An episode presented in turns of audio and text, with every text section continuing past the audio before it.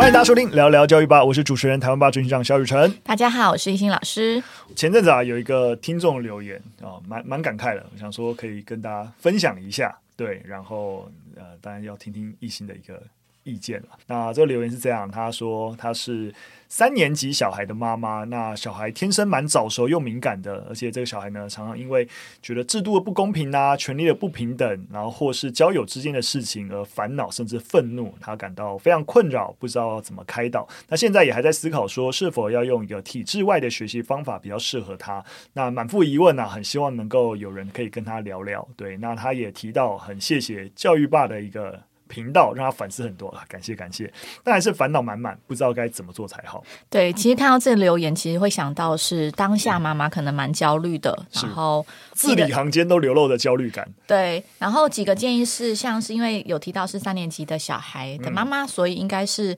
可以找学校的辅导老师或导师先去了解他在学校的状况。是，那像是比如说里面有提到交友之间的事情有感到烦恼，所以可以请导师多观察，像是哪一些人际状况。嗯，那再来评估孩子他现在目前遇到困难是什么？嗯，但其实从字里行间有几个关键字，我有。觉得可能有一些可以看的书啦，就是像说，呃，天小孩比较早熟又敏感，然后又因为制度的不公平、权力不平等会愤怒或烦恼。那其实我就会想到一个词叫高敏感。嗯，对。那其实高敏感的孩子他比较会在意周遭的人，所以他可能对他人是比较体贴的，可是他会把自己的事情摆在后面的顺位。那对他人很温柔，但对自己很严厉。可能在内心，他会不断的在责备自己。那另外刚提到几个关键字，就是他正义感会很强，所以对于不公平、霸凌、暴力的事情，都会强烈的感到愤怒。嗯、那甚至他其实比较早熟，对人生会深度思考，所以他会仔细思考其他孩子不会想到的事情，例如像是生离死别之类的。因为高敏感这个词算是最近大家比较会注意到的，因为我有几个朋友，他们其实去做那个高敏感的测验，也发现他们自己本身是高敏感，然后再回顾自己的。成长过程就发现，原哦，原来我那时候烦恼的事情，原来我的呃光谱或是我的特质是比较偏向这个类型的，嗯、所以呃，我觉得父母的话应该要让孩子知道是，比如说他有一些感受啊、呃，我们是去接住他，而不是说，哎，你怎么会这样想啊？你莫名其妙啊，这样子反而会让孩子更封闭，他会觉得没有人。理解他，那试着可以讲讲说，哦，原来你有这种感觉啊，你可能觉得很难受，来接纳他，那开启跟孩子的对话。没错，其实我也是觉得我在看这位妈妈的文字里面，只有一个我是比较担心的，就是不知道怎么开导，就是很多时候应该。不见得需要开导，其实能够同理孩子，也许就 OK 了。反而为了想要开导，给的建议或干嘛，有时候对于孩子而言，反而是更只是强化那个孩子本身的那个焦虑而已。那其实坊间有蛮多是给高敏感族群看的书，但因为其实看留言，我也不敢断言说孩子是不是这个特质，所以家长可以去了解看看，看一看这些书有没有符合孩子的状况。像是太原之子的《高敏感孩子细心爱孩子更自在》这个部分，我们也会请。小帮手帮我们贴在资讯栏，然后再来是一个长找入熊的开启高敏感孩子天赋，然后是一个儿童精神科医生给高敏感家长的四十一个教养、照顾跟陪伴的提案。那我觉得这两本书都还蛮推荐的。嗯，那另外，其实因为房间很多是给高敏感族群看的书，如果家长想要了解孩子的状况，其实他也可以去看那些书，对，比较能够同理孩子他的一些内心的纠结啊，或是他在想什么。嗯，对，那还是想重申说，也不确定这孩子是不是高敏感的特质，所以只是推荐让呃妈妈可以去了解看看这类的孩子是不是符合孩子呃目前发生的一些状况。其实我觉得一心一开始就建议的蛮好了，就是说，毕竟我们很远啊，我们没有接触过孩子，所以还是先能够就近的跟学校的辅导老师啊，或者是导师啊，先聊一下。那也许这个 turn 就是高敏感，那这个 turn 其实是你可以呃搜寻的一个关键字。一心很 nice，也提供了两本书，希望能够帮助到你。好，那我们就进入第一则新闻。那第一则新闻呢，啊、呃，因为我们刚好。新年啦，这是我们新年的新的一年的第一集哎，只留意那个听众留言，都忘记今年是新年的第一集，新年快乐，新年快乐，新年快乐。那当然，从今年开始，十八岁就正式成为成年人了。那我不知道大家知不知道这件事情啊？就是我们已经修法了，也就是说民法的成年年龄，民法哦，因为刑法一本来就是十八岁，但民法也修法了，民法的成年年龄过去一直是二十岁，那现在呢也会下修到十八岁。那这个修法在现在上路以后呢，其实就有很多的教育团体忧心，其实很多学校相对应的制度会不会啊、很不一样？那是什么样的一个制度呢？因为例如说。既然孩子已经成年了，但你发现，在高中职里面，很多孩子在高三可能就成年了，哦，对，就就就满十八岁了。那是不是在很多本来过去在学校的一些行政上面需要家长同意的事情，就不再需要家长同意了？因为他已经成年了，可以对自己负责啊，对？例如说什么学校第八节辅导课、寒暑假课后辅导，需不需要家长同意？过去小朋友要请假出缺席，也是需要家长同意。那既然我都已经成年了，那是不是我就只可以自己决定，或是说成绩单要不要通知家长？其实，在这个民法年龄下修之后，衍生了很多在教育现场的一个问题。所以就很担心说会不会呃呃明明都在同一个学校，突然你一满十八岁，然后那个做法就突然要调整。那教育部也有回应啊，因为涉及学生权益的相关事项。觉得还是有通知成年学生家长的必要性。那像是一些比较大型的奖惩事件啊，例例如说是记了大功啊，或是大过啊之类的，那学校也是应该要通知学生和父母或是他的监护人。那至于课业辅导啊，因为根据现行法规，还是是由学生跟家长同意后让学生自由参加的，所以需不需要家长同意参加课后辅导，其实就还需要再开会研议。所以目前教育部回应也不是说已经明确。给出一个哦，我一个很标准化的做法，哪些要，哪些不要，有些还要讨论呐。那只是先揭示一些原则而已。哦，我觉得在学校端也会蛮支持这个台湾青年协会提出来的这个几个疑点，因为常常就是法律的先行，嗯、然后我们行政学校行政它可能会比较后面要去复印这个法律，所以我们有时候就做事就绑手绑脚。举个例子来讲，像是这一两年的 COVID nineteen，嗯，呃，可能卫福部先 公布了一些防范规定，但是学校我们就要因应这个法律，呃，或是这个制度，我们去重新调整目前学校的状况，嗯，所以还是还蛮需要，就是呃，教育部针对不同的法规进行盘点，那直接发文给我们。我们会比较清楚知道说，今天如果家长质疑或者是学生质疑的时候，我们可以怎么做回应。嗯、然后在盘点完之后，告诉我们哪些部分是需要家长同意的，哪些部分是学生可以独立完成的，避免说，哎，各个学校行政不一。那呃，因为这个法律已经修了嘛，十八岁成年，所以成年学生他们主张自身权利，可能也会跟我们产生冲突，所以想要避免这类的事情。你就可以感受到教育部之缓慢，就是明明修法，你知道，早就已经完成修法了。但是都要到上路了才说，哦哦哦，我们来研。好像没有想到这些。对 对对，对没有想到这实际上面虽然是修民法，可是对你你教育部而言，其实你会受到影响的。然后现在才说哦，被人家质疑，然后我们来研拟相关规范。不过啊，其实我还想要讲一个问题啊，就是说我们现在会觉得，哎，在高中职一满十八岁，这种家长需要同意是一个问题。但你我们怎么没有想过，为什么在过去大学就没有这个问题？因为过去民法二十岁就成年啊。那你说是不是在跨在大学的阶段，通常？一般来说的话，你大概在大二或大三的时候，你会满二十岁嘛？那我们怎么就不说在大学啊？那个叫刚好跨在中间，也会有一校两制的一个问题发生。但是我在想，大学成绩单是寄家里，但没有需要。家长签名或是收回来，是啊，没错啊，这就是问题啊。原因我们都可以理解啊，因为大学本来就没管那么多嘛，所以即使你还是二十岁以内，十八岁到二十岁之间，但因为我本来就不管那么多，也本来就不需要家长怎么样，所以即使你跨过二十岁，其实学校的整个行政其实并并没有受到影响了。所以我们反过头来就要问，哎，那。既然大学可以不用管那么多，而且大学在大一、大二也所谓的未成年过去啊，也所谓未成年啊，对不对？那你都不用管那么多，那高中职的时候就真的需要管那么多吗？我们在这么多项目里面，非得要家长同意才可以如何如何，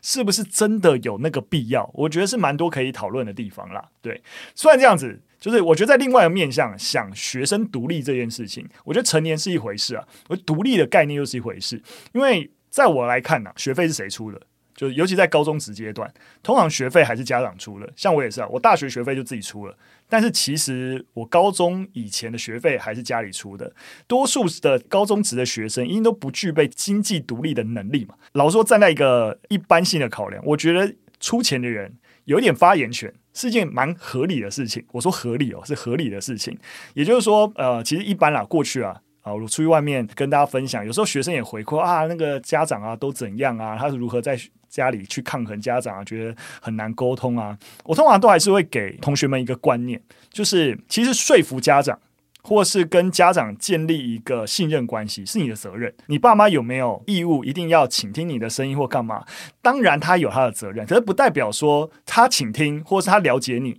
然后你就可以躺在这边被他了解，然后你没有责任，所以你没办法他没有办法了解你，都是他的责任，你都没有责任，不是这个样子，对不对？就是对我而言，我跟孩子讲啊，都是。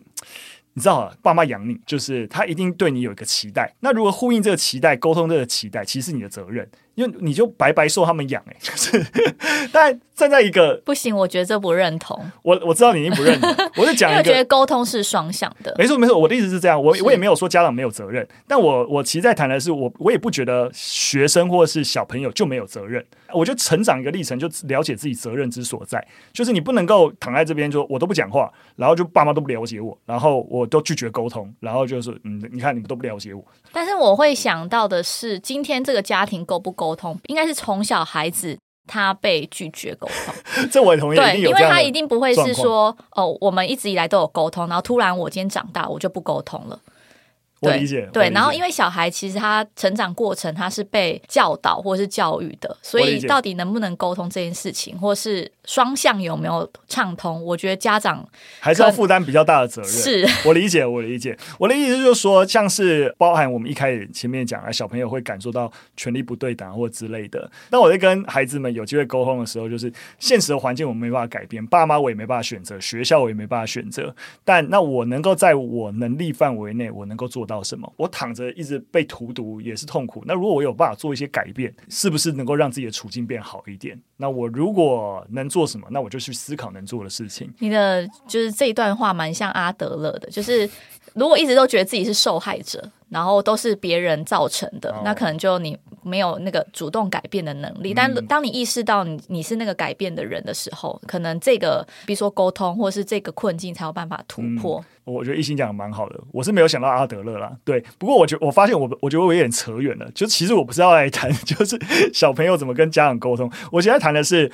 到底学校之于家长有没有义务？就是这件事情，你知道，例如说我们今天创业嘛，就如果说有人投资我，我可以说啊，投资人，你你给我钱以后，你就闭嘴啊，乖乖听我经营就对，不行嘛，我要对投资人负责嘛，对不对？对对股东负责，这是我经营公司的责任之所在。就出钱人其实是有一定程度的建议权跟话语权，所以你说家长之于一个学校，或者说之于我学生放到你学校没有话语权吗？我觉得还是可以有，但这个话语权落实在哪里？我觉得就是可以讨论的一个地方。我觉得像例如说啊，对我来说这个话语权，例如说在家长跟学生之间，我还是觉得就以成绩单来举例好了。我觉得成绩单不需要家长签名。但是家长能不能知道成绩？我觉得这就是一个家长跟学生应该沟通的事情。就是诶，我送你去念书，我希望知道你的学习表现好。那怎么互相沟通？然后学生愿意把成绩单交给家长，就是可以把这个决定权跟家长能不能过问成绩这件事情回到你知道，就是家长跟学生双方之间解决。我觉得学校不见得要参与这件事情。好了，反正讲那么多，我还是会觉得就是说顺着这个。议题的讨论，我觉得我们也可以进一步的思考，到底在一个进入高中职的阶段，而且高中职已经不是义务教育了，它其实只是国民教育，其实是自由选择要不要念书。那我们是不是有机会把受教的选择权还给学生，而不是处处用一个家父长的心态，觉得啊，我学学生小朋友就一定不够成熟，所以我要知道他的成绩，我要决定他的一些课后生活之类的。但学校现况就是家长还是握紧紧的，我知道，对，这是有需要努力的空间。没错，没错。好，进入第二则新闻。第二则新闻呢是也是蛮近期啊，算是去年是去年底啦。就高雄市的教育团要拟定一个所谓的工时补休的机制。那这个机制呢，受到家长团体的一些联署啊，认为说好啊，你要定工时补休啊，不然你给我寒暑假也来上下班打卡，引起了蛮多的一个争议啦。跟大家稍微解释一下，那这是高雄市教育局啊，在去年。九月的时候，核准了高雄市教育产业工会跟校长协会签订了一个团体协约。那主要是对于教师的出勤时间做了规范。如果教师出勤时间超过八小时以后，那就会给予加班费。如果学要经费不够，那就用补休的方式来提供。那就劳动条件而言，我必须要说，当然是一个去保障老师的一个工作权益的提升。但你也可以提，你可以理解啊，家长团体就不太开心了。他认为说，好啊，你教育部要要落实每天八小时工作制，那你寒暑假也得上班啊，那你三天就要来打卡。他们认为要捍卫受教权，所以呢，就引起了一些冲突啦。那当然了，高雄市教育局对于这个担心影响受教权这件事情，也有。做出表示啊，例如说，如果老师要请他的补休，那遇到课务，那通常还是会去调课啊，或补课啊，或委托其他老师来代课，那基本上是不会影响受教的一个权益啦。那当然啦，可以看得出来，教育局当然就试图在维系受教权跟维系教师工作环境的一个天平底下，也试图在找到一些平衡点。哇，高雄真的是独步全国教育界，因为真的有依法想要落实每周四小时的工时。嗯、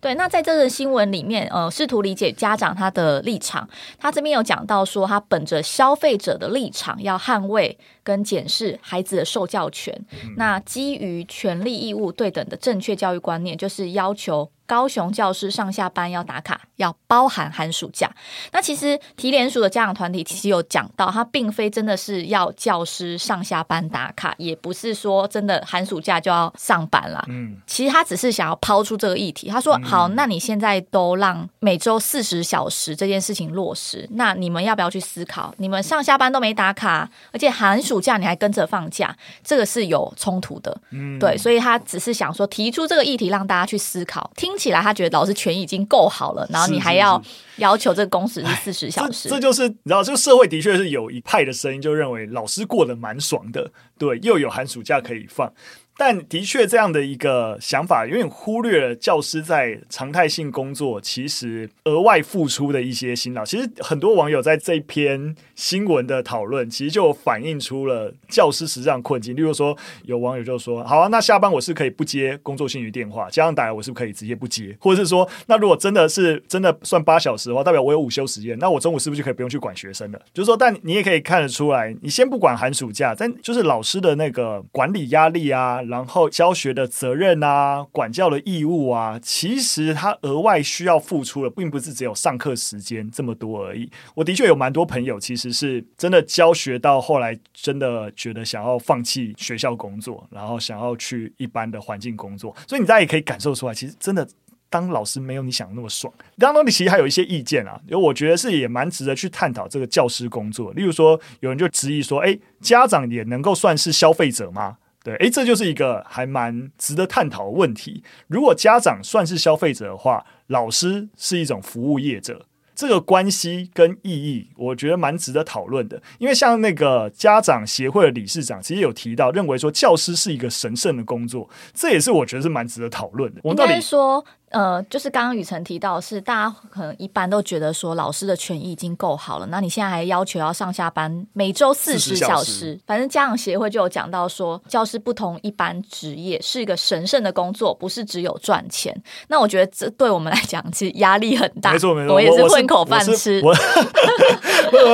我我不同意这个概念，是我知道，因为我觉得是不是神圣的工作是自己决定的，没错，不是外面人可以强加的。你不要赋予我说你现在做神圣的工作，所以你对。学生应该要有热忱哦，你这样子每天只工作八小时，然后八点上班下呃下午四点下班，这样会影响学生受教权。那为什么不说我影响我可能？我自己的生活平衡，或是我自己的家务，不能够赋予一个宗教式的一个使命，强加在一个 对 一个一个职业上面。我觉得这样这样是不 OK 的。那针对那个还那个消费者，我觉得蛮有趣，因为今天在录音前就有跟办公室同事讨论，嗯，然后大家对于这句话其实也是蛮有意见的，就是想说，哎、嗯，为什么他会觉得家长会觉得自己是消费者？嗯，因为我们薪水其实政府给的。好，那我们再推论。那家长可能觉得他他没有缴税，嗯、所以缴了税，我们就是你知道人民的公仆。可是问题是我们也有缴税啊。是，不过我我觉得这个概念的确蛮值得讨论的。但我觉得我是某种程度同意家长是消费者，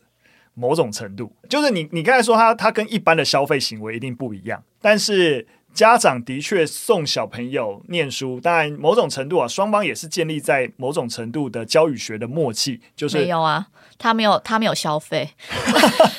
我也有缴税，不，他还是有缴学费了，只是学费就几百块而已。对对对对对对，我知道，所以我就是说，他还是有某种程度的开销，对。不认同，没有，我觉得这就涉及到你认不认定他是消费者，也某种程度它是建立在我们对于一个一般市场上消费者就有怎样的权利义务关系的一个想象上，因为我们这对于一般的服务业就说啊，你是消费者，所以消费者最大，所以我就可以对于店家提出一些你知道 OK 的行为。但他消费者他花了那几百块学费，不是放在我们身上，因为我们薪水是政府给的。我理解，我理解。我的意思就是说，你其实我出去跟老师们讲的时候，其实我也是希望。建立老师们一个一个概念，就是我觉得我也我们如果更把自己作为一个教育服务业者，有时候其实是可以提供更好的服务的。就当然你的服务的对象是学生了。你这这句话真的会惹怒所有现场老师，因为我们会觉得自己是教育工作者，我们不会觉得我们是服务者。因为这样来讲，你说你家长是消费者，那我还要服务你的小孩，然后还要服务你本人。我还要在半夜接你电话。我理解，我理解，我我还是提一下，我就说某种，我我不是说就是全然可以接受这个概念，就是说，即使是消费者，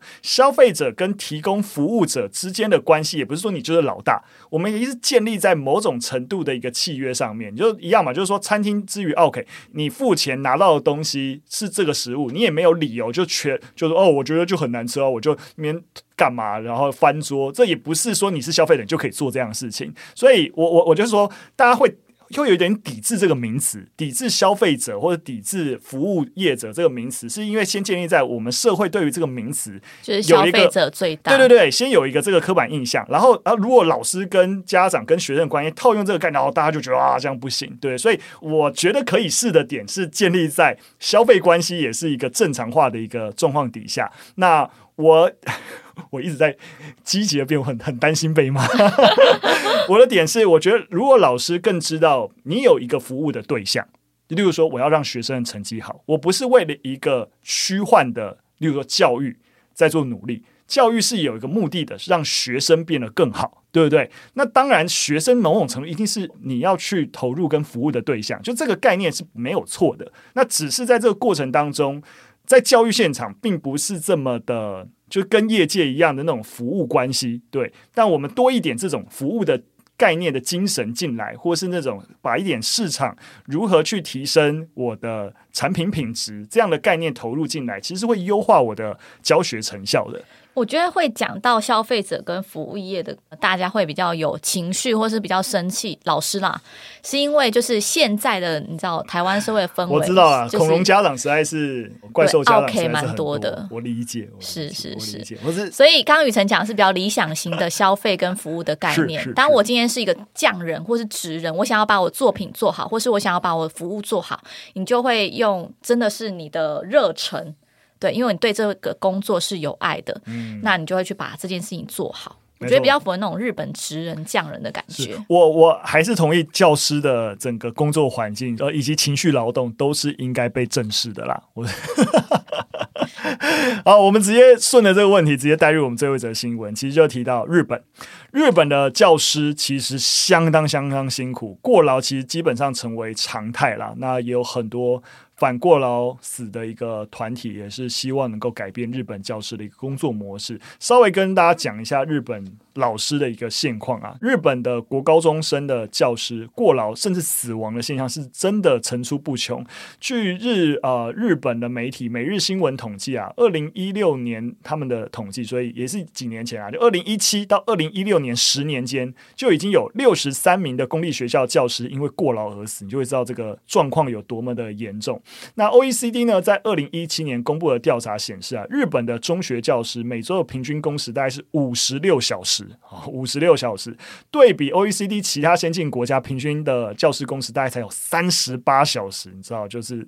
这个这个比例那个倍数这快要都快要 double 了，很惊人。那在日本的法律规定啊，一个月的加班时数超过八十小时，或是一周工时超过六十小时，就已经算是过劳情形的。但是在学校老师啊，就每个月的加班，甚至经常来到一百二十三小时，已经真的超过了你知道日本法律规定那个过劳的一个标准，而且他们都还得要身兼社团老师，而且是社团老师有点是就是你知道无给职，就是义务性。整个学校规范就真的那个风气，就是老师你就应该要带一个社团之类的，然后要额外留下来照顾学生。跟上一则新闻蛮类似，就是大家对于那个教师工作这件事情的概念，在日本其实是一样的，因为过去日本的社会普遍会认为说教学工作是为神圣，对儿童服务、为人儿童服务的神圣工作。嗯、那如果老师记录自己的工作时时间，他会让相关单位非常不满，觉得你这个。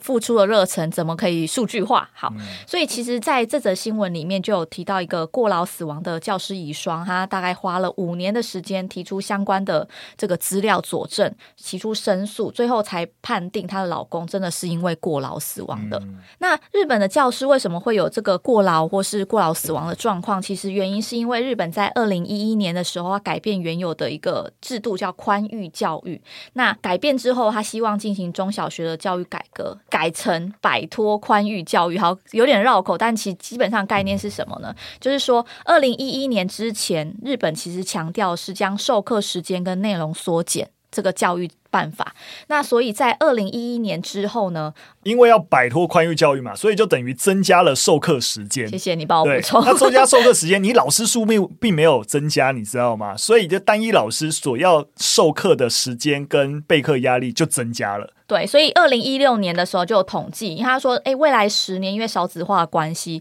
所以儿童会越来越少，所以原本的六十九万名教师减少为六十五万名，减少的幅度高达四万多人。那从二零二零年开始呢，中小学的全学年课程时数却又会比。原先多出三十五到七十小时左右，所以在教师减少的情况之下，学习时数又增加，所以对现有的老师就会造成非常大的工作负担。